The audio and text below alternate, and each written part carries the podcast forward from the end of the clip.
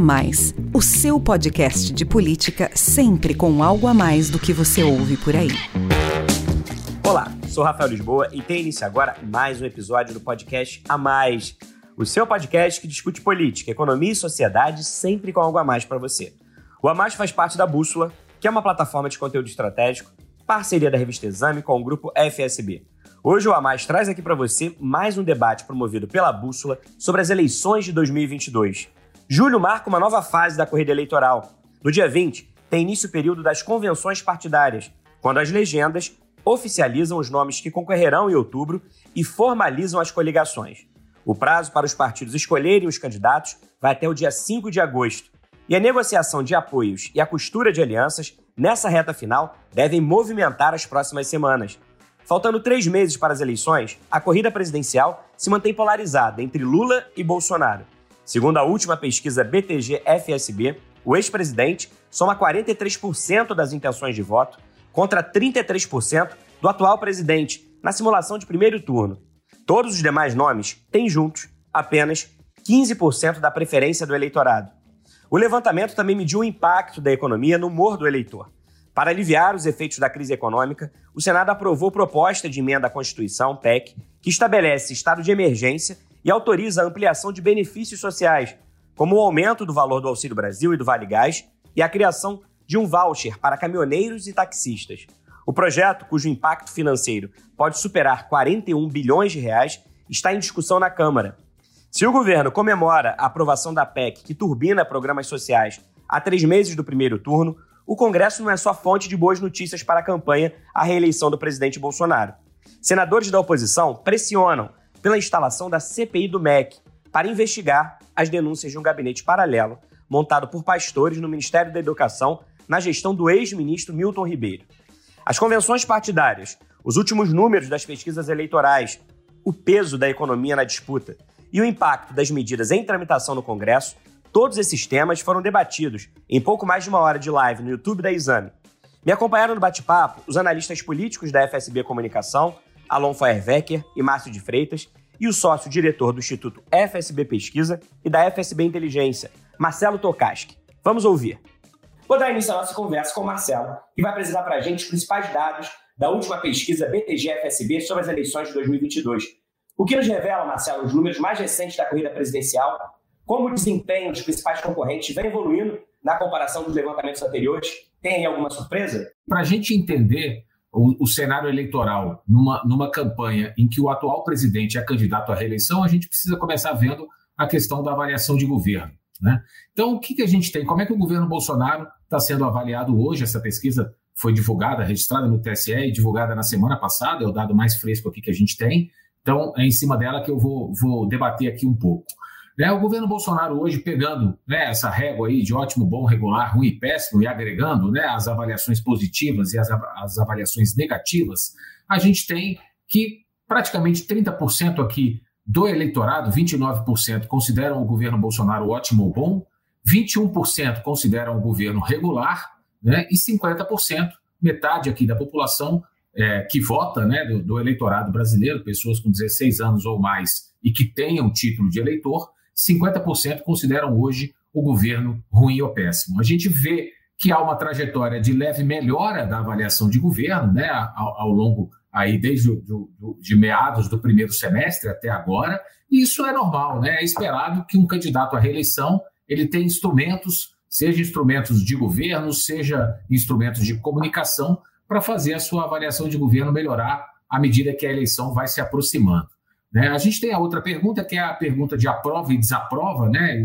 a forma como o presidente Jair Bolsonaro conduz o seu governo, e a gente também tem um dado que está bastante estável, né? indicou alguma melhora, mas está bastante estabilizado em um pouco mais de um terço, 35% do eleitorado, que, que aprova a forma como o presidente governa e 60%, 60 que desaprovam. Esse dado não necessariamente ele vai convergir com o ótimo e bom e o ruim e péssimo, porque aqui não tem o ponto do meio da escala, né? A gente não tem o regular e, e aqui numa escala binária as pessoas elas estão muito mais próximas do que a gente vai ver depois no campo de intenção de voto e de rejeição ao que o presidente hoje, candidato à reeleição, tem. Né? Agora, eu trouxe aqui um dado para a gente olhar né, do que aconteceu nas eleições em que Lula e Dilma buscaram se reeleger. Né, o que aconteceu com a avaliação de governo deles nesses três meses que antecedem o primeiro turno. Né? Então, o Lula, no, no mês de julho, lá de 2006, né, quando ele buscou a sua reeleição, ele tinha um patamar bem diferente do que o Bolsonaro tem hoje. Né? Ele tinha mais ótimo e bom, 38%, ele tinha 40% de regular e 21% de ruim e péssimo. E durante esses três meses de campanha, até as vésperas ali do primeiro turno, ele viu a sua popularidade crescer bastante. Né? O ótimo e bom subiu de 38% para 53% naquela ocasião, o ruim e péssimo recuou de 21% para 15%. Ou seja, é, se comprova a tese né, de que um, um, um presidente candidato à reeleição ele consegue melhorar a sua avaliação durante a campanha. A Dilma, na sua primeira eleição, aí não era uma reeleição, né? mas enfim, era uma reeleição do PT e não da Dilma. É, mas só para a gente mostrar, a gente também viu uma melhora. O Lula tinha um, um, um patamar de aprovação muito alto, é, é, o patamar até hoje considerado recorde aí de todos os presidentes na, na, na, história mais recente, né, desde que as pesquisas passaram a acompanhar, mas ele também viu a sua, a sua avaliação melhorar um pouco. Né? Ele chegou a bater em 83% de ótimo e bom, com só 3% de ruim e péssimo. Mas vamos olhar para a eleição da Dilma. A gente já está falando ali de 2014, pós a onda de protestos de 2013, que alterou a forma como o brasileiro enxerga os políticos e avalia os políticos. E aí a gente tem a Dilma, tinha 33% de ótimo e bom, 38% de regular e 26% de ruim e péssimo. Vamos notar que ela tinha um ruim e péssimo que é um pouco, um pouco mais da metade do que o presidente Jair Bolsonaro tem hoje. Então, o presidente Bolsonaro ele, ele larga a essa altura do campeonato, a três meses da eleição, numa condição de avaliação de governo muito pior do que os seus antecessores quando buscaram a reeleição. Né? Vamos lembrar que a gente está numa, numa, época de dois anos, né, de, após uma, um pouco mais de dois anos de uma pandemia, que mudou a forma né, como a gente vive, enfim, a questão da inflação, que, que a gente está numa crise muito forte, e, e, e isso prejudica ali a avaliação de governo. Agora, em 2010, a presidente Dilma também conseguiu melhorar a sua avaliação. Né? Ela subiu seu ótimo e bom de 33% para 42%, 9 pontos percentuais, enquanto o ruim péssimo recuou de 26% para 20%. Então a história nos mostra que o presidente Bolsonaro tem condições de melhorar a sua avaliação de governo daqui até a eleição. Vamos ver em que velocidade que isso vai acontecer. E aí, como é que está a intenção de voto, que é o que a gente vai discutir aqui bastante hoje, né? Então, no voto espontâneo, que é um voto muito importante da gente olhar, né? Lá no dia 2 de outubro, no domingo, o eleitor não vai ter uma lista dos candidatos na urna eletrônica, ele vai ter que apertar o número do seu candidato, ou seja, o voto ali é espontâneo. Né? E essa é uma variável que em pesquisa a gente acompanha de maneira mais atenta ali à, medida que a eleição vai se aproximando. Depois, o espontâneo e o estimulado tendem a convergir, né? quanto mais próximo da eleição a gente estiver. E o que a gente tem hoje é um cenário de 39 a 31, né? 39 para o Lula, 31 para o Bolsonaro. O Bolsonaro, desde março, cresceu 4 pontos percentuais, fora da margem de erro, ele vem se recuperando, e esse recall espontâneo vem crescendo. E o presidente Lula até cresceu, né? Ali chegou a ter um pico em maio, logo após ele ter lançado a sua chapa ali, ali com Geraldo Alckmin, por exemplo, e depois se reacomodou ali no patamar de 39%. A diferença que chegou a ser de 12 pontos percentuais em maio recuou agora para 8 pontos percentuais, mas ainda uma vantagem relativamente confortável. No cenário estimulado, a gente tem um quadro muito parecido, né? uma vantagem de 10 pontos percentuais, é, hoje, que o Lula teria sobre o Bolsonaro no primeiro turno, com 12 candidatos. Aqui a gente mostra os quatro que têm pelo menos 2% das intenções de voto e agrega os outros candidatos aí na linha verde. Mas a gente vê também uma diferença que chegou a ser de 14 pontos lá, lá em março. O, o, Lula chegou a crescer, depois ele se reacomodou na, no patamar de 43%, e o presidente Bolsonaro cresceu de março para cá. Né? Ele deu um salto, principalmente de março para abril, depois que o, o ex-ministro Sérgio Moro desistiu da sua candidatura e o Bolsonaro herdou uma boa parcela ali é, daqueles votos e vem se mantendo ali nesse patamar ao redor de um terço do eleitorado. Né? Olhando para a terceira via, né, só para a gente é, falar aqui rapidamente sobre isso, a terceira via já chegou a ter 24% das intenções de voto lá em março, quando Moro e, e Dória eram candidatos. O Moro tinha cerca de 8% dos votos, ele desistiu, a terceira via encolheu 7 pontos, foi para 17% dos votos. Depois o Dória tinha três, quatro pontos, a depender das pesquisas, saiu, a terceira via encolheu novamente para 13%, e agora se reacomodou aqui no patamar de 15%. Mas o fato é que nós temos quase 80% das pessoas que, num primeiro turno, quando vem ali dois, 12 candidatos à disposição para votar, votam em Lula ou em Bolsonaro. Né? A eleição está muito encaminhada, a não ser que a gente tenha algum fato novo ou vários fatos novos daqui até o dia 2 de outubro, mas a eleição está muito caminhada para a gente ter um, uma disputa muito acirrada entre esses dois que aparecem na liderança hoje, Lula e o presidente Bolsonaro. Aqui eu trago um agregador de pesquisas, o nosso, nosso estatístico faz esse agregador, onde cada bolinha aí na tela representa uma pesquisa diferente das principais pesquisas divulgadas, e a gente traça uma tendência, né, um ponto médio ali, em que a gente tem um 43 a 32, uma diferença muito parecida com, o que a pesquisa BTG-FSB indica, né, uma diferença aqui, nesse caso, de 11 pontos na média das pesquisas. Algumas pesquisas dão uma diferença maior, a maior delas chega a dar 19 pontos de diferença, mas há pesquisas que dão um empate técnico ou até o Bolsonaro na frente. E na média, as pesquisas têm aí essa, esse 43 a 32. Aqui uma variável importante da gente olhar, né, a, o piso e o teto que a gente chama em pesquisa. Né? O teto o que, que é? É o percentual do eleitorado que diz que poderia votar em determinado candidato.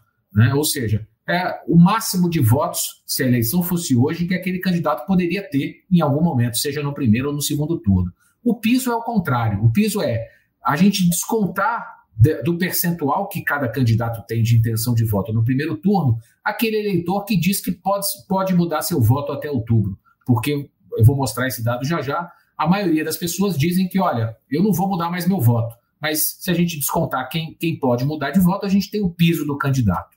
O Lula tem um teto de 54% de pessoas que admitem que poderiam votar nele para presidente, mas 11% não votam, né? Só 43% estão votando hoje. E se a gente tirar desses 43%, quem diz que pode mudar de voto até outubro, está votando no Lula hoje, mas pode mudar de voto até outubro, ele teria um piso aí de 34%. O presidente Bolsonaro tem um teto de 40% e um piso de 27%. Se a gente olhar para o piso de Lula e para o piso de Bolsonaro, a gente tem aqui uma, uma indicação muito forte de, em havendo um segundo turno, esse segundo turno ser entre Lula e Bolsonaro hoje. Né? Porque nunca um candidato que tivesse 34% ou 27% das intenções de voto ficou fora de um segundo turno na eleição presidencial. Isso nunca aconteceu. O Ciro Gomes tem um potencial de voto alto, muito próximo até do Bolsonaro, mas o problema do Ciro Gomes hoje é que o eleitor que diz que poderia votar nele, né, a maioria hoje está votando no, Lula, e por isso ele está estacionado ali é, na casa de um dígito. Né? Ele tinha 9%, agora tem 8% das intenções de voto.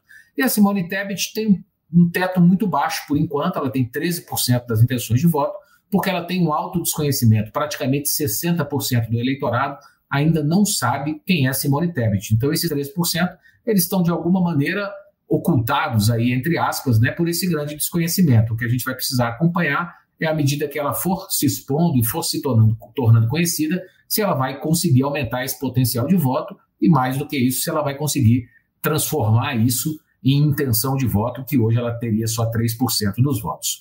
Um dado importante da gente olhar é quem, como vota hoje quem votou no presidente Bolsonaro no segundo turno de 2018. Vamos lembrar que o presidente Bolsonaro teve 55% dos votos válidos, o que dava, em termos de votos totais, 39% lá no segundo turno de 2018 contra o Fernando Haddad.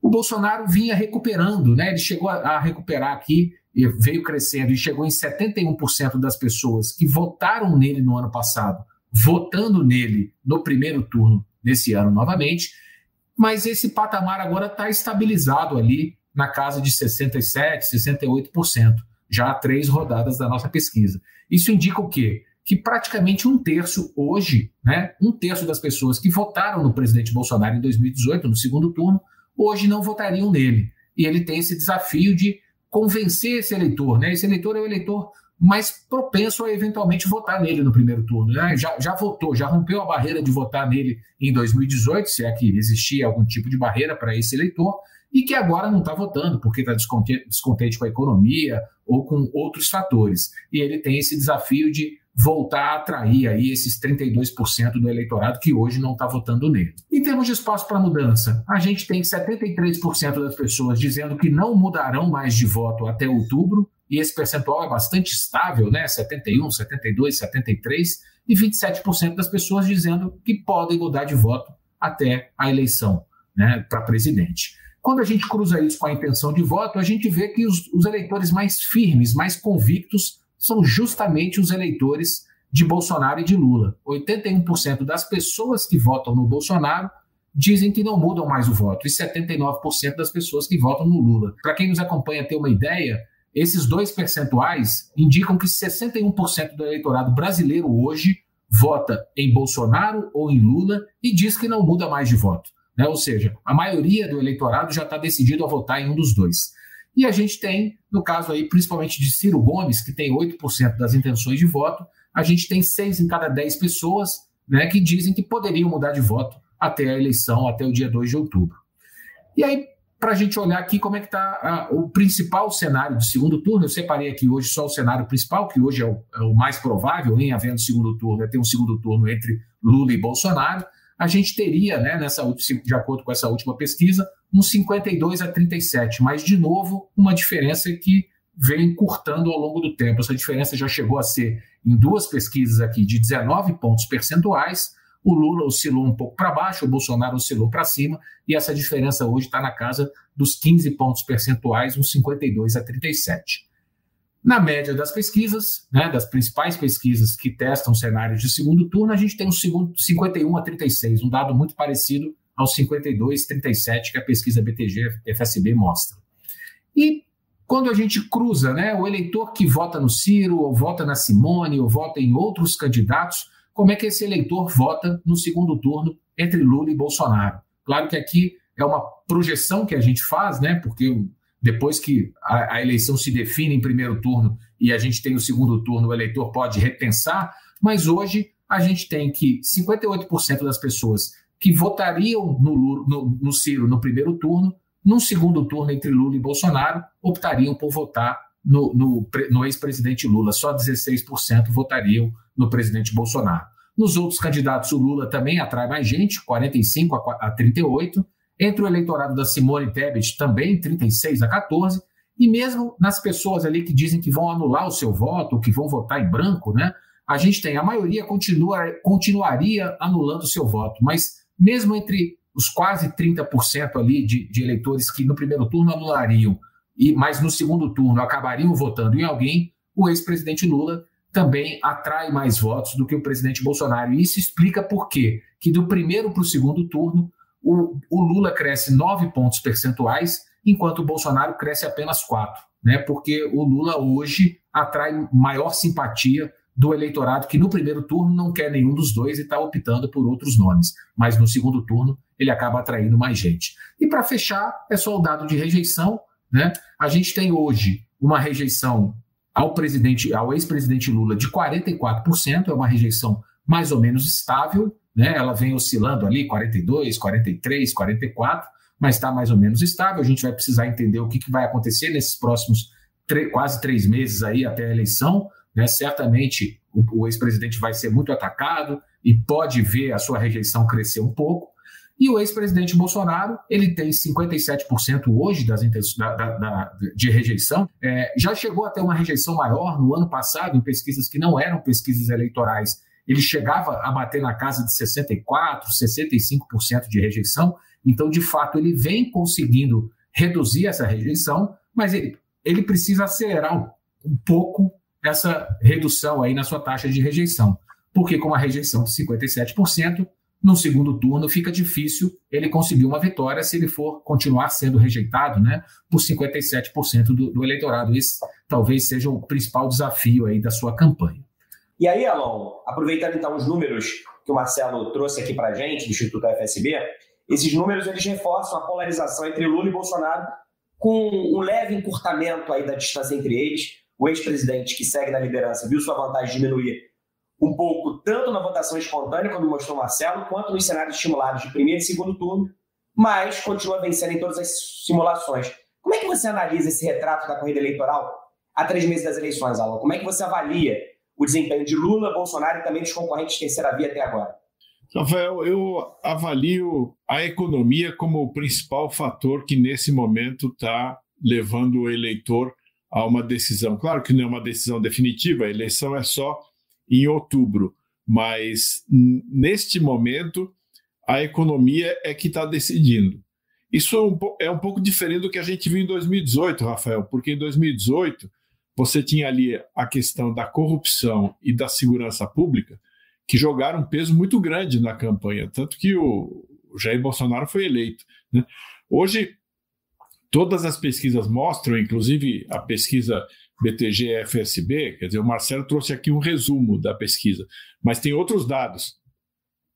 E um, um dos dados que, que, que, a gente vê é que o eleitor está preocupado com desemprego e está preocupado com inflação. O desemprego até está melhorando um pouco, né, Rafael? A gente viu aí nos últimos dias é, a taxa de desemprego baixar dos dois dígitos pela primeira vez em muito tempo, mas a inflação continua é, fazendo o dinheiro queimar no bolso do cidadão. Essa, essa expressão dinheiro no bolso, hoje na era do Pix, dos cartões, é um pouco defasada, mas eu vou usar essa metáfora. Isso aí acabou virando uma metáfora, né, é, Rafael? O dinheiro no bolso ele continua queimando é, o poder aquisitivo do cidadão. E eu vejo que a decisão da eleição está nesse campo. Quer dizer, se o governo conseguir, com esse pacote, né, você citou aí a votação é, da PEC, dos que traz aí benefícios sociais, né?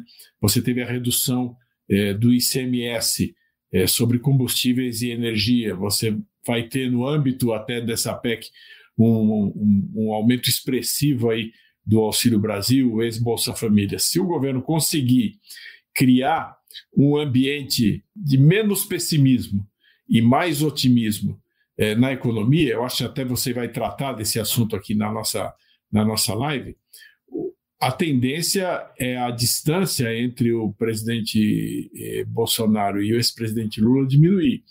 E isso aí é um problema para a terceira via, né, Rafael? Porque para a terceira via chegar no segundo turno, ela precisa tirar um dos dois que está ali liderando a corrida. Quer dizer, se é, é, altamente improvável que a terceira via consiga tirar o ex-presidente Lula da corrida. Então, a esperança da terceira via seria tirar o presidente Bolsonaro do segundo turno. Mas se o presidente ele ganha musculatura com uma melhora das condições econômicas das pessoas, mesmo que seja uma melhora temporária, né? afinal é eleição em outubro.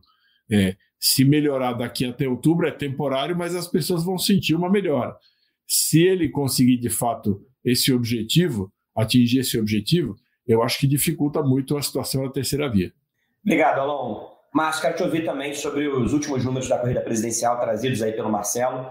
Lula e Bolsonaro seguem liderando a disputa com os demais concorrentes muito atrás. A distância entre o ex-presidente e o presidente diminuiu levemente no intervalo de quatro semanas.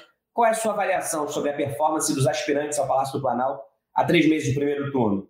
Como é que você analisa as estratégias de Lula, Bolsonaro e dos candidatos de terceira até o momento? Rafael, é, primeiro notar que, quer dizer, o, o, governo tem usado esse ferramental que ele tem aqui do ponto de vista de implantar políticas públicas às vésperas da eleição para tentar reverter o quadro. É, é, importante a gente é, observar que, pela primeira vez, e até o quadro que o Marcelo apresentou ali anteriormente, mostrava que os presidentes reduziram a sua rejeição, mas eles sempre lideraram esse processo. Então, desde que a reeleição foi implantada no Brasil, é a primeira vez que a gente vê um presidente no cargo em segundo lugar nas pesquisas. Claro, está enfrentando um ex-presidente da República também que tem uma memória e saiu do cargo com uma aprovação muito alta. Mas isso muda um pouco a lógica do que acontecia antes. Então, o governo está correndo atrás do prejuízo, vamos dizer assim, usando uma expressão mais popular. Então, é, isso força né, as articulações no Congresso Nacional para buscar reverter esse quadro e atingir aquele público que hoje rejeita o governo ou não está aderente, já votou no governo na eleição passada, mas nesse momento se afastou, seja pela conjuntura econômica, pela pandemia ou por várias razões que é, se expliquem. Então, é o público feminino, por exemplo, que o governo é, fez iniciativas nesse sentido, por exemplo, lançar o Brasil para Elas, que é um, um, plano econômico, uma área, um, uma política econômica que visa, visa atingir o público feminino e atrair ele para o âmbito né, da, da do governo ali nesse sentido, seja o público mais carente, que aí é, a política de aumentar o valor do auxílio é, emergencial, né, do Auxílio Brasil, é, ele é fundamental nesse momento, porque o governo vai dar um aumento de 50%, e claro, ele espera que isso né, reverta votos, inclusive que hoje estão mais tendentes a votar no Lula. Então, é, a gente percebe que o governo hoje lidera as ações.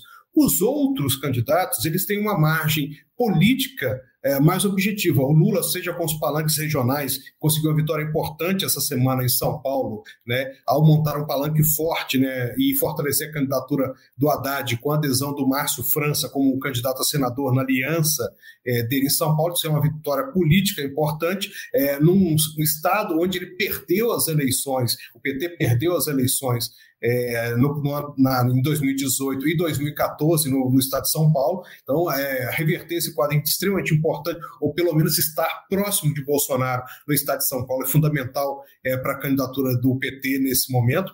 É, tem um palanque forte em Minas, o Lula já resolveu isso. Bolsonaro, nesse momento, em Minas Gerais, por exemplo, que é um estado é, que é muito simbólico, né, porque é, em todas as eleições presidenciais, nunca ninguém foi eleito perdendo em Minas. Então, a, o palanque de Minas é muito importante. Né? O governador Zema, que lidera as pesquisas hoje, está é, buscando se manter afastado do presidente Bolsonaro, ao contrário da eleição passada. Né? O, o presidente Lula tem um palanque com o Calil no, no governo, é, ao governo, então isso é importante nesse arranjo regional que está sendo feito. Então a gente vê esse quadro de articulação política. A terceira via, nesse momento, ela busca espaço, mas não tem tido muito sucesso nessa alternativa de construir, seja é, alianças políticas e tem, já, já, se desagregou, né? tem dificuldades até agora, é, mesmo naqueles estados onde se imaginava uma solução simples, como foi o Rio, o Rio Grande do Sul, por exemplo, onde, onde o ex-governador Eduardo Leite renunciou para disputar a presidência fracassou nesse projeto porque perdeu as prévias para o Dória é, e hoje busca a reeleição afastado do cargo é, e enfrenta dificuldade de fazer uma aliança com, com o MDB. Então, todos esses palanques regionais, esses conflitos ali, vão dificultando a ação política da terceira via. E isso, claro, vai mostrando é, e vai se refletindo ali nas pesquisas, onde a terceira via, nesse momento, ela não se viabiliza. E aí, isolamento, inclusive, do candidato em terceiro lugar, que é o Ciro Gomes, que não consegue montar alianças é, nesse sentido para alavancar e solidificar a sua candidatura. Márcio, então vou continuar conversando com você, aproveitando que você falou aí da, dos palanques regionais na costura das alianças nacionais.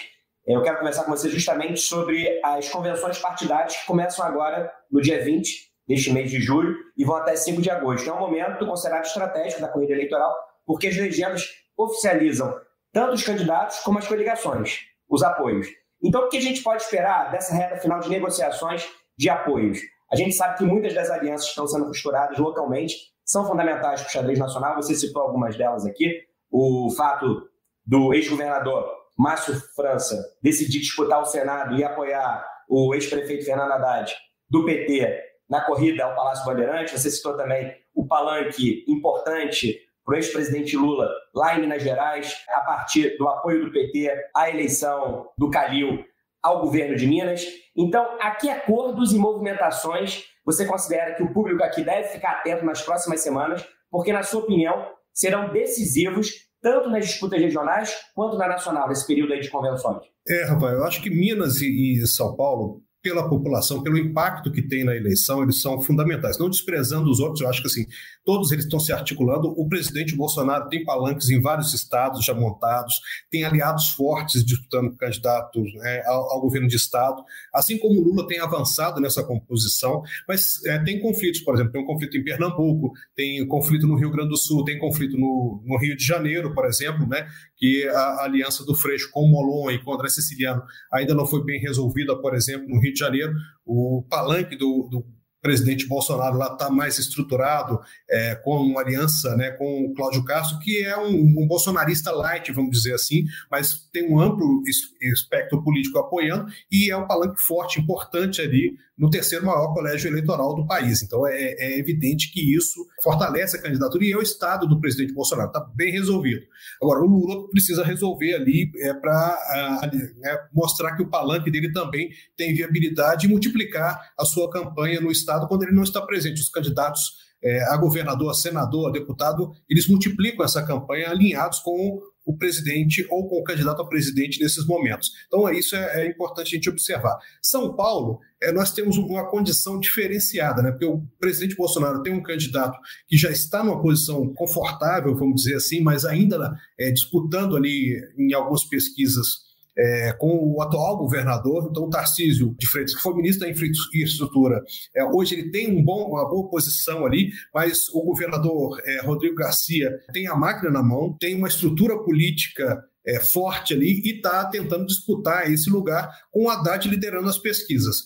O Márcio França ele tinha uma posição muito boa na, nas pesquisas ali, mas claro, sem estar alinhado ao presidente Bolsonaro, sem ter a máquina do governo estadual, sem ter essa liderança, essa presença do presidente Lula para alimentar, ele era a candidatura mais fragilizada. Então ele migrou para o Senado numa aliança ali com o Haddad e com Fernando Haddad, que é o candidato do PT, numa composição que estava mais ou menos desenhada naturalmente para acontecer. Então, é, é, esse estado é muito importante porque o PT perdeu lá nas duas últimas eleições. Então, assim, isso que eu, que eu frisei antes, que é importante para o PT né, ter, ter essa candidatura. Mas, do outro lado, quer dizer, o presidente Bolsonaro está se alinhando com o Tarcísio, tem um candidato forte, mas tem um candidato ali solto que a gente não sabe para onde vai. O Rodrigo Garcia, por exemplo, claro, espera enfrentar o PT no segundo turno. E ele não está alinhado de um, de, né, com, com o presidente Bolsonaro. E vamos ver, se tiver um segundo turno, o que, que isso significa e qual será a posição dele, porque a gente tem um desenho de segundo turno aqui para a eleição nacional até o momento.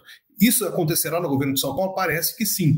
E qual será a posição do, do, Rodrigo Garcia? Ele vai estar alinhado a uma candidatura de Bolsonaro, já que do outro lado ele enfrenta um candidato que defende o Lula, ou ele não vai estar alinhado? Até o momento ele vai com extrema independência, é, caminhando para montar o seu palanque, fazendo alianças ali, focado principalmente é, na, na, nessa solução para o governo de São Paulo, fazendo entregas, mas buscando se dissociar do plano nacional. Então, isso é interessante para ele se ele crescer e se ele for para um segundo turno, é, isso não é interessante para o presidente Bolsonaro. É, é, isso é importante a gente observar que a dinâmica eleitoral vai dar muito isso. Então, esses palanques regionais, eles têm essa importância justamente por isso, porque tem importância no primeiro turno, mas eles podem ser fundamentais no segundo turno. E é importante a gente observar o que, que vai acontecer tanto em Minas quanto em São Paulo, onde o presidente Bolsonaro pode, no segundo turno, não ter um palanque forte. E o que, que esses candidatos vão fazer? Porque eles estão olhando muito a rejeição do governo, e o governo, para ter um candidato lá alinhado, para ter essa opção no segundo turno,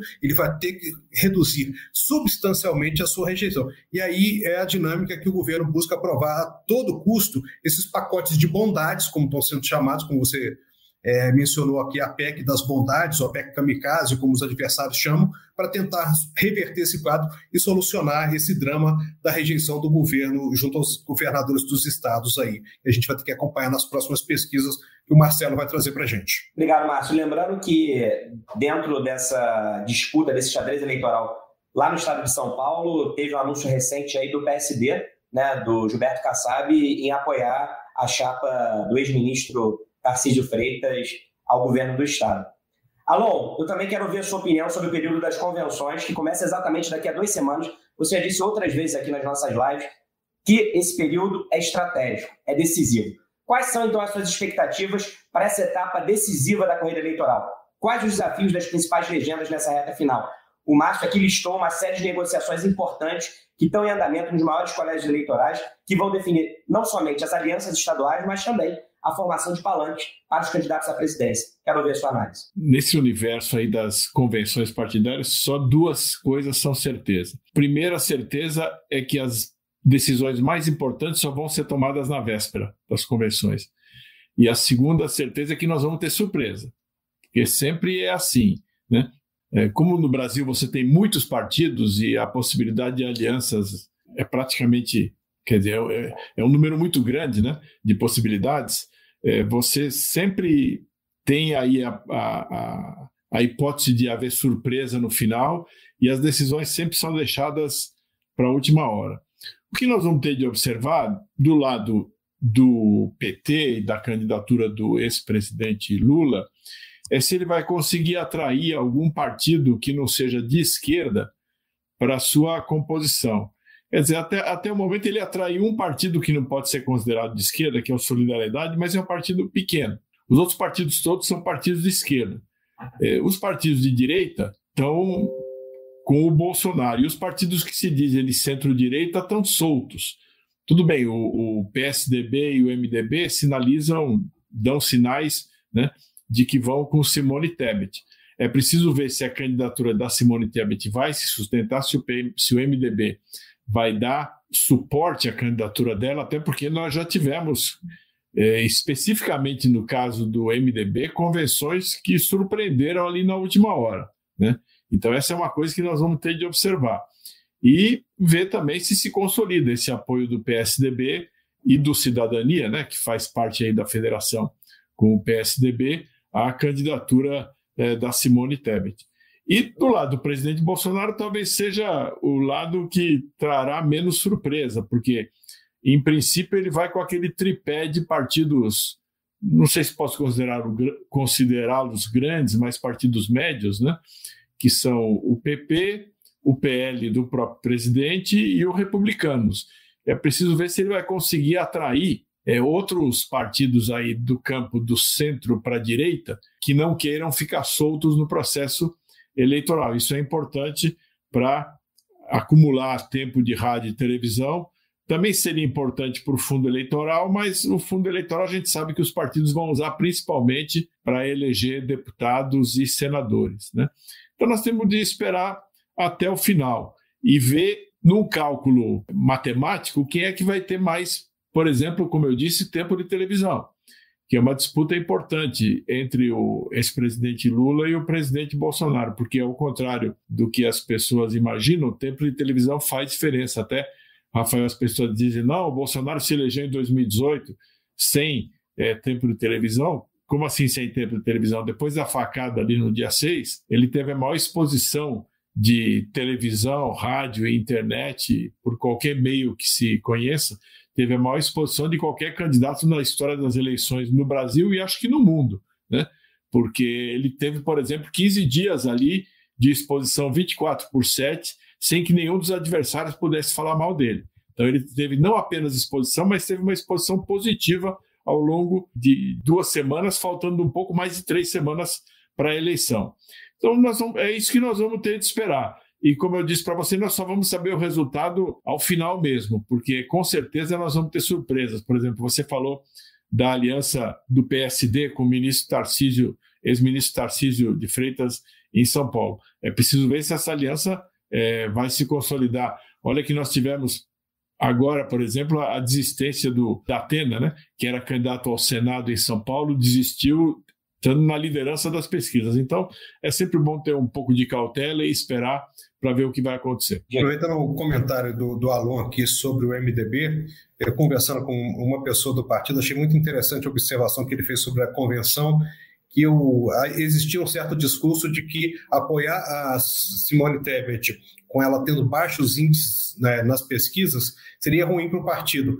Mas ele me fez uma observação interessante que ele disse: olha, a essa altura do campeonato, já há gente observando dentro do partido que talvez seja importante a Simone ser candidata, porque se o Lula ganha, e, e existe essa possibilidade, né, pela margem das pesquisas, é difícil, mas existe, se ele ganha no primeiro turno, ele vai ficar muito forte. Ideal é que ele precise conversar com outros partidos de centro é, num segundo turno, e que ele precise da ajuda desses partidos.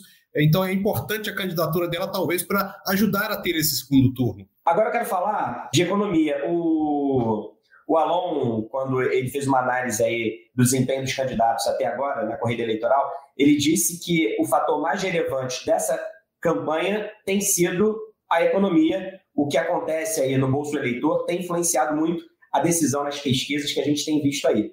Em todas as rodadas das pesquisas BTG-FSB, os entrevistados têm sido perguntados sobre questões econômicas. E é por isso que agora eu quero falar com o Marcelo, para saber o que, que revela o novo levantamento sobre temas como inflação e desemprego, que o Alon também antecipou, foram temas perguntados, questionados aí aos entrevistados. Como é que está a percepção, Marcelo, da população sobre o cenário econômico? Melhorou ou piorou em relação às pesquisas anteriores? Vamos lá, Rafael. Primeiro, acho que é importante a gente se atentar para o fato de que essa eleição é uma eleição diferente da eleição que a gente teve em 2018. Né? Quando a gente, em 2018, perguntava para o eleitor qual era o principal problema do Brasil, cerca de 40% diziam ah, é a corrupção.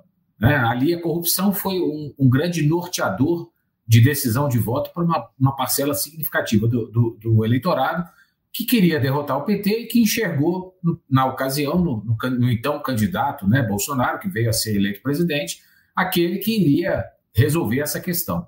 Não é que a corrupção deixou de ser importante, ela continua sendo um tema importante para o brasileiro, mas quando a gente pergunta hoje quais são os principais problemas do país, né? Eu costumo brincar que em primeiro, segundo e terceiro aparece a economia, né? Quando a gente olha para a inflação, para desemprego, para os impactos disso, né? Fome, miséria, desigualdade social, enfim. Isso é o que tem preocupado o brasileiro de maneira mais central e que tem, em, grande medida, é, tem sido pesada pelo eleitor na hora de definir o seu voto. Né? E quando a gente olha para esses dados, né, os dados eles, eles corroboram muito é, é, isso que eu estou colocando aqui. Né? Quando a gente pergunta, por exemplo, para o entrevistado se nos últimos três meses as coisas que ele costuma consumir, né, seja produto, seja serviço, subiram de preço, a gente tem que 97% das pessoas dizem sim, subiram de preço. Ou seja, a inflação bateu no bolso de praticamente todo mundo. Né? A gente talvez não precisasse nem perguntar para saber disso, há vários indicadores de inflação, de reajustes, etc., que, que mostram isso. Agora, tem um fator importante aí, né? Todo mundo está sendo impactado pela inflação, mas a gente tem gradações diferentes, né? A, a, inflação entre quem é mais de baixa renda, ela é ainda mais alta, né? Ela significa mais na aquele, aquele aumento de preço significa mais na renda do cidadão que ganha menos do que do cidadão que tem uma renda mais alta. E aí isso na hora que a gente for falar de intenção de voto, né, pela, pela essa clivagem aí da questão da inflação, a gente vai ver o quanto isso tem feito diferença aí é, na, no comportamento do eleitor na hora de escolher o seu candidato no primeiro turno para a eleição presidencial.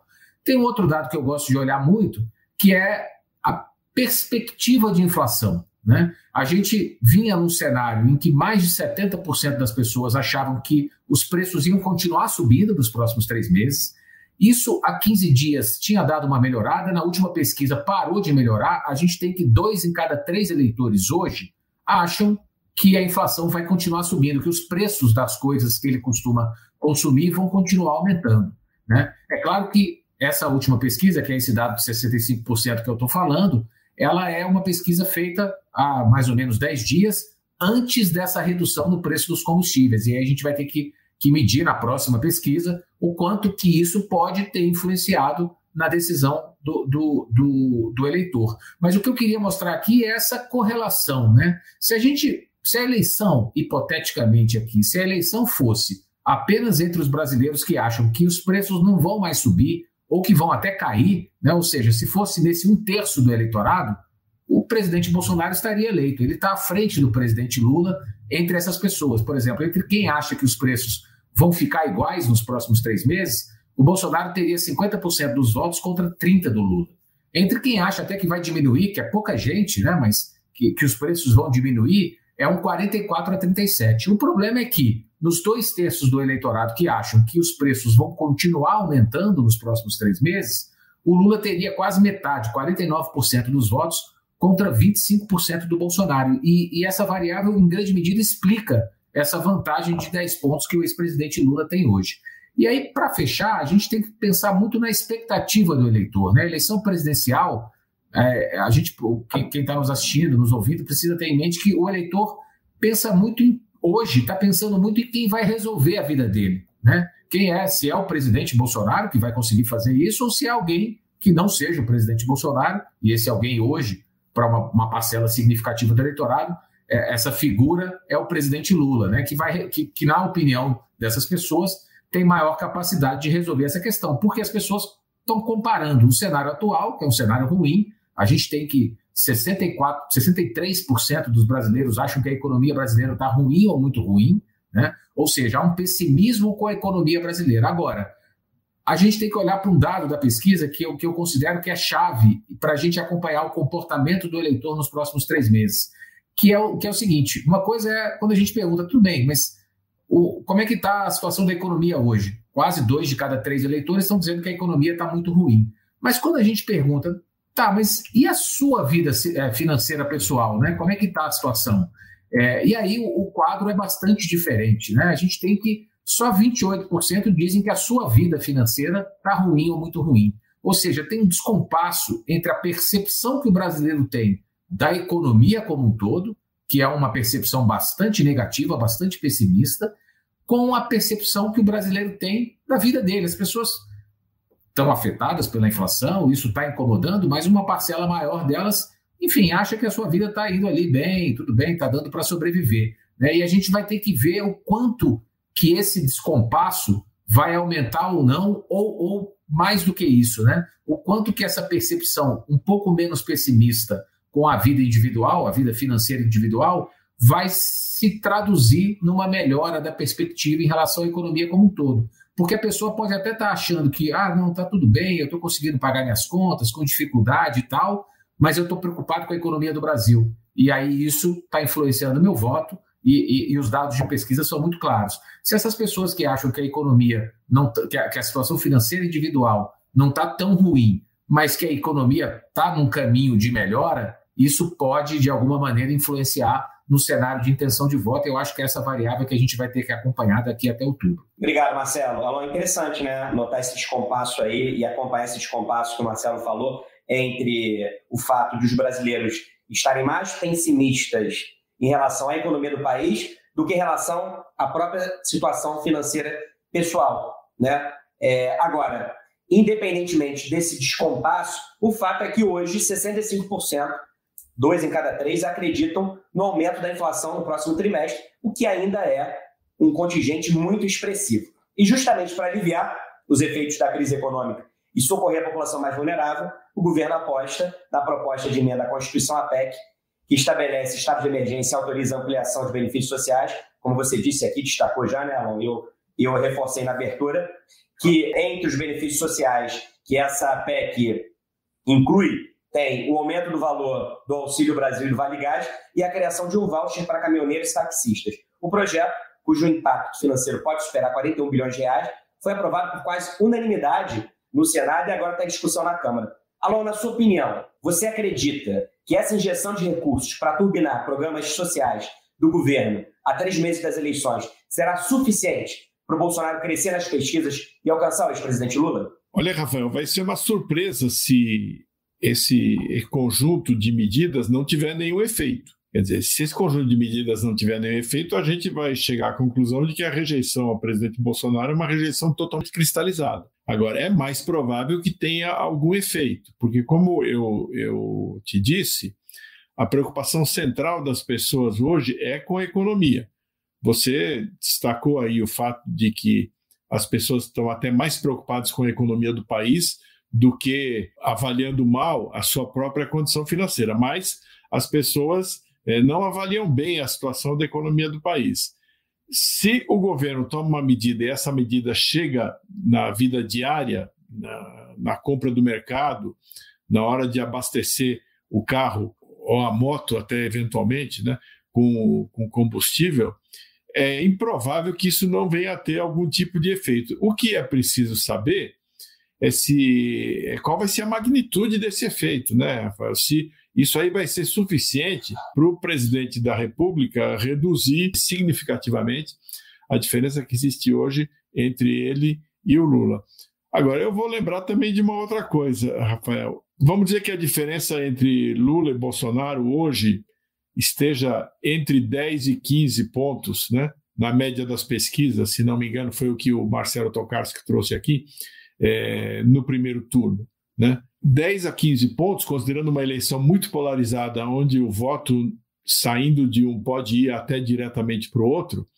E vamos lembrar que o presidente Lula tem uma, o ex-presidente Lula tem uma votação, tem uma intenção de voto muito grande entre os mais pobres, né?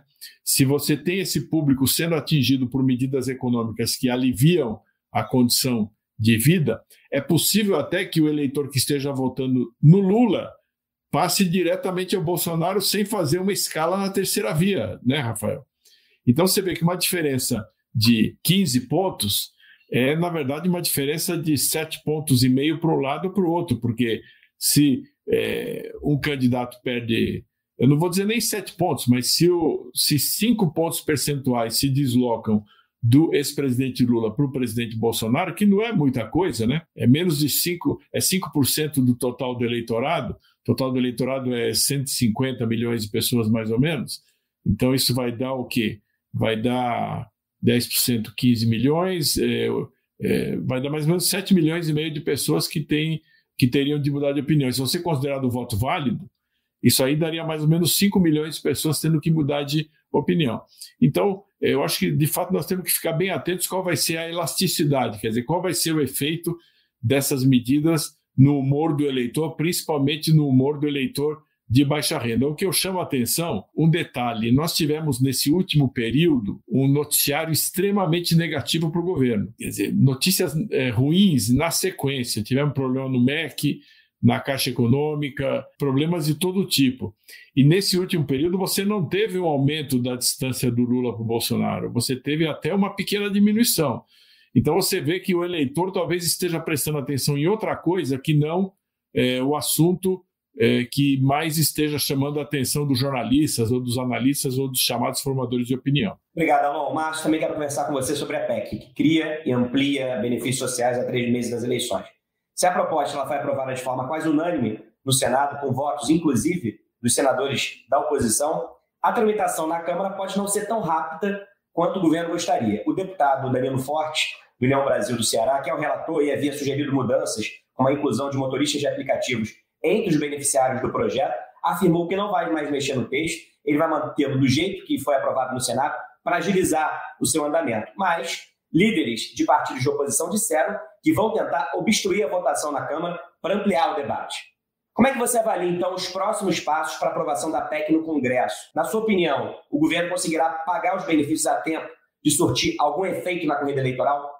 Concordo com o aluno nesse ponto. Dificilmente não vai acontecer algum efeito. É quando você dá um aumento de 50% num benefício como o Auxílio Brasil, as pessoas vão receber mais dinheiro e vão sentir que melhoraram, de certa forma, a sua vida. Então, isso vai ter um impacto realmente. Se tem um Vale Gás que era só para dois meses e passa a ter todo mês, vai melhorar é, nesse sentido. Se os combustíveis estão caindo de preço, isso melhora a inflação e as pessoas vão ter ali a sensação de que estão pagando menos por aquilo, e isso já está acontecendo nos postos. Se vão atribuir ao governo, governador, aí é a questão que a gente vai ter que checar nas pesquisas e qual o impacto que isso terá. É claro, a oposição está fazendo conta, está calculando também, todo mundo está fazendo. Então, por isso que eu acho que a tramitação foi rápida no Senado, apesar do Tribunal de Contas da União estar tá tentando, questionando a, né, a constitucionalidade, o risco de judicialização dessa questão existe, você pode acabar é, levando, pode ser que alguém questione isso, mas é, é evidente que os políticos, em sua maioria, querem atender e o placar no Senado, onde só o senador José Serra votou contra é, a medida, mostra que existia dificuldade ali de um argumento contrário à necessidade da população nesse momento, em função da crise que a gente está vivendo, da fome. Né? A gente teve dados aí que o Brasil teve, tem 33 pessoas, milhões de pessoas passando necessidades alimentares, então isso é elementar, ajudar as pessoas agora é, é fundamental. E, claro, o, a Câmara está se debruçando sobre isso. Tanto é que o próprio relator, que tinha sugerido mudanças, desistiu, foi pressionado e aderiu ao discurso de que precisa atender as pessoas que estão com necessidades nesse momento. Então, eu acho assim, dificilmente a Câmara é, vai prolongar muito essa discussão. A própria oposição, né, o próprio PT, em determinado momento, falou que defendia já 600 reais há muito tempo. Então, os argumentos vão se aproximando para que essa medida ela seja é, analisada rapidamente e votada com urgência também pela casa. Se vai haver uma decisão do judiciário, é sempre difícil a gente afirmar né, que a cabeça de juiz vai seguir a lógica, mas eu acho que pelos conflitos aí que a gente viu nos últimos tempos, pelos ataques do presidente tal, essa medida vai ser analisada com muita cautela pelo judiciário e também pelo impacto eleitoral que ela pode ter é, e também porque ela pode gerar uma reação muito forte nesse momento. Então, isso poderia é, elevar as tensões aí entre os poderes, com o legislativo e executivo criticando muito o judiciário. Então, eu não sei se o judiciário vai se miscuir nesse assunto nesse momento. Eu acho que vai ser muita cautela, muito caldo de galinha nesse momento para avaliar a constitucionalidade. Talvez é aquela decisão protelatória que você vai empurrando com a barriga se houver uma provocação e depois, quando chegar a, um, um, uma decisão de fato, talvez o assunto nem esteja mais na pauta é, do país como medida concreta, né? Obrigado, Márcio. Marcelo, uma das propostas da PEC é ampliar de 400 para 600 reais o Márcio destacou aí 50%, o valor do Auxílio Brasil e cadastrar mais 1 milhão e 600 mil novas famílias no programa. A pesquisa BTG-FSB apurou as intenções de voto de quem recebe Auxílio Brasil. O que o levantamento nos conta sobre o comportamento do eleitor que recebe esse benefício? Olha só, Rafael. Hoje, o eleitor que recebe esse benefício, em sua maioria, vota no ex-presidente Lula. Né? Para a gente ter uma ideia do, do, beneficiário, a gente segmenta entre beneficiário direto e beneficiário indireto. Né? A pessoa que mora com alguém que recebe o benefício, mas ela não é diretamente ali o, o, o, o beneficiado. E o Lula está no patamar aí, por exemplo, entre quem recebe o Auxílio Brasil, no patamar de 70% dos votos contra só 16% do Bolsonaro. Agora, eu concordo em boa parte com o que os dois colocaram. Né? É difícil a gente imaginar que não vai, não vai haver algum impacto. Né? É muito possível que haja algum impacto. Mas eu queria trazer duas questões aqui que eu, que eu acho que elas podem nos indicar um pouco o tamanho desse impacto, a, a relevância que esse impacto vai ter. Né? A primeira é a seguinte: a gente tem em pesquisas, né, o eleitorado brasileiro, a gente tem 43, 44% do eleitorado que tem uma renda familiar de até dois salários mínimos, né, ao redor aí de praticamente é, R$ 2.500. É, o que a gente chama em pesquisa de, de um eleitorado mais de baixa renda. E esse é um eleitorado onde, onde o Lula hoje tem um, uma, uma, votação muito mais expressiva é, do que a, eleição, a, a, votação que o Bolsonaro tem, né? mais ou menos o dobro de votos, em grandes, em ordem de grandeza, aí, o dobro de votos do que o Bolsonaro tem. Desses 43%, 44%, só um terço né, só entre aspas, mas um terço é, é, é, é o pessoal que é beneficiário do Auxílio Brasil. Ou seja, você tem os outros dois terços, né, cerca aí de quase 30% do eleitorado, que é de, de, de, baixa renda, de até dois salários mínimos de renda familiar mensal, mas que não vai ter esse impacto na veia ali do Auxílio Brasil de 400 para 600 e nem do de 400, né, que aumentou do Bolsa Família de 270, se não me falha a memória, para 400 reais. Então, isso já limita um pouco esse impacto que o, o, o, benefício vai ter nesse público de baixa renda, que é o público hoje que dá a, a vantagem mais expressiva para o ex-presidente Lula contra o presidente Bolsonaro. Né? Então, a gente vai ter que entender qual vai ser a dimensão, o peso disso, para conseguir ver exatamente o que vai acontecer. Mas eu acho que, que esse, essa melhora ela deve acontecer, tende a acontecer, é provável que aconteça, mas ela talvez não seja na escala que o governo imagina que ela possa ser. E tem um outro dado que, que eu acho que esse talvez seja até mais relevante. O Auxílio Brasil hoje tem cerca de 18 milhões de beneficiários que até o mês de junho sacaram seu benefício com um cartãozinho plástico onde estava escrito Bolsa Família. O governo começou agora, no final do mês, a trocar os cartões para um cartão onde vai estar escrito o nome do programa novo, né, que já, já, já mudou de nome há alguns meses, mas que até então, na prática ali, né, no bolso do cidadão, para muitos deles talvez não tenha mudado de nome, né? ainda se chamava Bolsa Família. E essa troca, já foram distribuídos aí 3 milhões e 200 mil é, cartões, segundo o Ministério da Cidadania, mas essa troca vai ser limitada a 6,6 milhões de beneficiários, ou seja, pouco mais de um terço dos beneficiários do Auxílio Brasil. Ou seja, até a eleição, em grandes números, dois de cada três beneficiários vão continuar usando um cartão onde está escrito Bolsa Família para sacar o seu dinheiro. Então a gente pode, talvez possa acontecer também, em parte dessas pessoas, um efeito contrário, né? Enfim, foi o Bolsa Família que aumentou e não o Auxílio Brasil. Foi o programa que é muito mais associado ao Lula do que o programa que é associado ao presidente Bolsonaro. Então a gente vai ter que ver essas nuances também, é, e eu acho que elas talvez colaborem, né, influenciem para que esse impacto não seja o impacto esperado. A gente vai ter que acompanhar as próximas pesquisas, claro. Agora, fora Auxílio Brasil, tem o que o Márcio falou, né? Você tem a questão dos combustíveis, e aí já impacta muita gente, né? A pessoa que estava indo abastecer o carro a 7,50, 7,60 o combustível, estou falando aqui de preços de Brasília, né? Está indo hoje no posto e o, e o, e o litro do álcool está a 6,25. Agora, os governadores vão tentar, é, como o Márcio falou, os governadores vão tentar faturar com isso, né, eleitoralmente falando. Vão tentar dizer que eles reduziram o ICMS, aí a gente vai virar uma guerra de narrativas e a gente vai precisar entender o quanto que o Bolsonaro vai conseguir, a campanha do Bolsonaro vai conseguir associar ao candidato Bolsonaro, né, essas, essas benesses todas que estão incluídas aí nessa PEC. Obrigado, Marcelo. Nosso tempo aqui está estourando, mas eu quero fazer uma última pergunta para o Alon e para o Márcio sobre esses últimos episódios relacionados aí tanto ao MEC quanto à Caixa Econômica Federal. Alon, eu queria conversar com você sobre a possibilidade de ser instalada no Senado a CPI do MEC para apurar as suspeitas de corrupção e tráfico de influência durante a gestão do ex-ministro Milton Ribeiro e seus impactos na corrida eleitoral. O presidente do Senado, Rodrigo Pacheco, ele disse que vai realizar a leitura em plenário do requerimento de abertura da CPI do MEC e ainda de outras comissões parlamentares de inquérito para investigar também obras do MEC de gestões passadas, o desmatamento legal na Amazônia e a atuação do narcotráfico no norte e nordeste do país. E apesar de abrir caminho para o funcionamento dessas CPIs, Pacheco afirmou que os líderes da casa só querem a instalação das comissões após as eleições. A oposição disse que vai recorrer ao STF caso o colégio de líderes atrapalhe a instalação da CPI do MEC. Qual você avalia que é o futuro dessa comissão e seus efeitos práticos, reais sobre a eleição?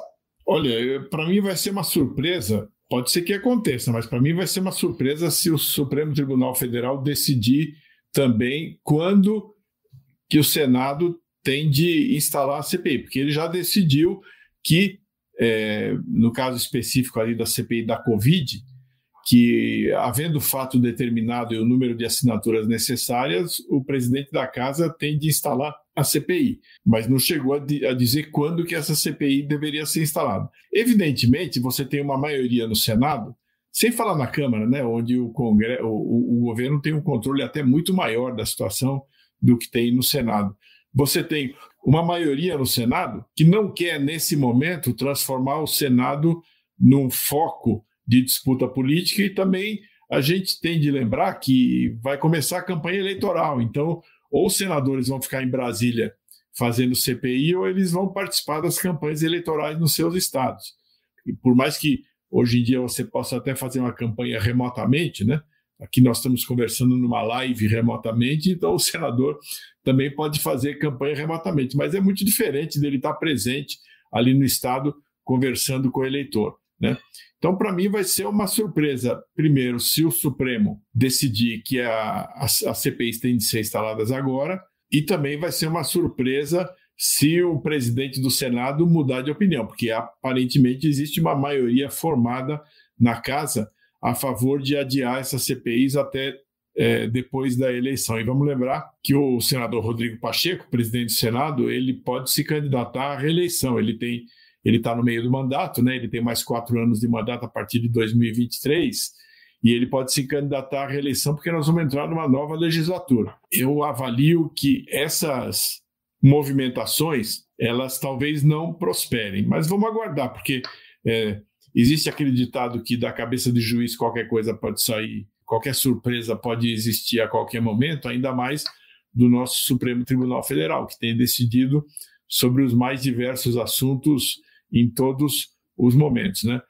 Agora, mesmo que a CPI seja instalada, o Rafael, eu diria para você que o potencial dela causar um efeito eleitoral decisivo é baixo. Nós estamos aqui conversando sobre o quê? Quer dizer, você aqui no final dessa nossa live você trouxe esses assuntos, mas a gente está aqui desde o começo falando do quê?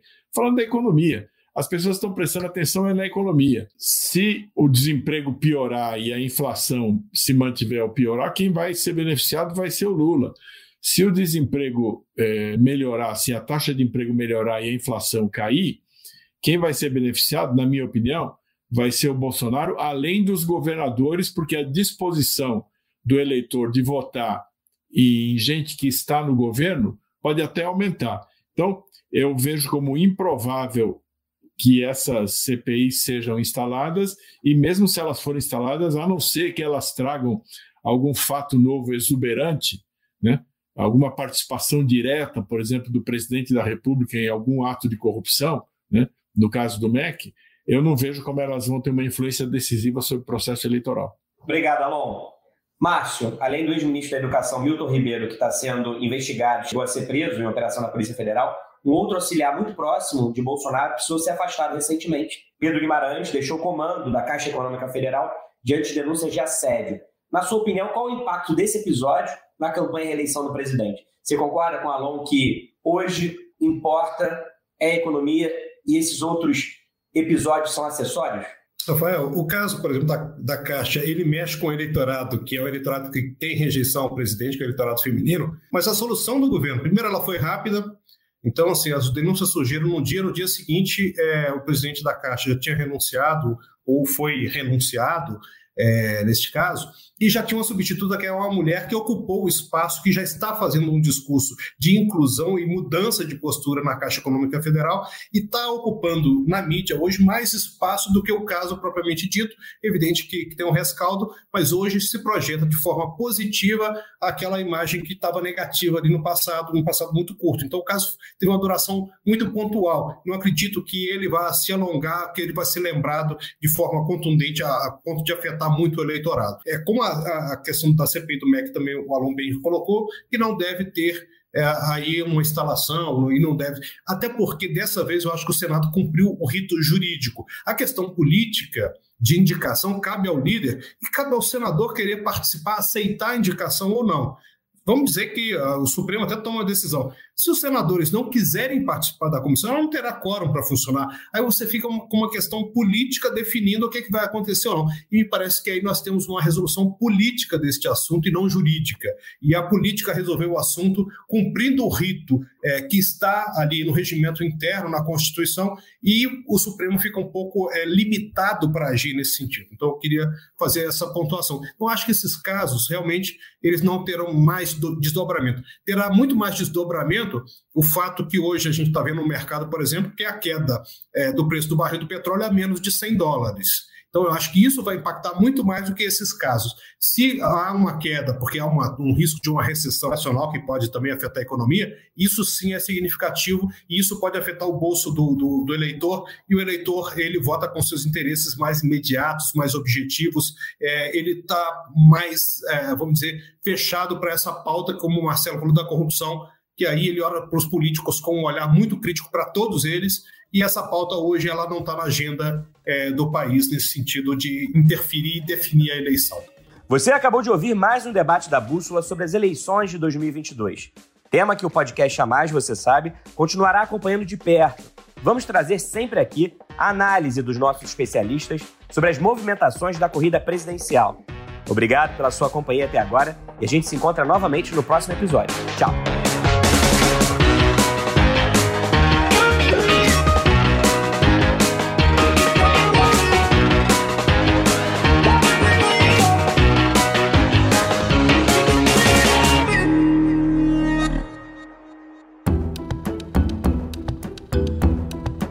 Edição Guilherme Baldi, este podcast faz parte da plataforma Bússola, um produto do grupo FSB.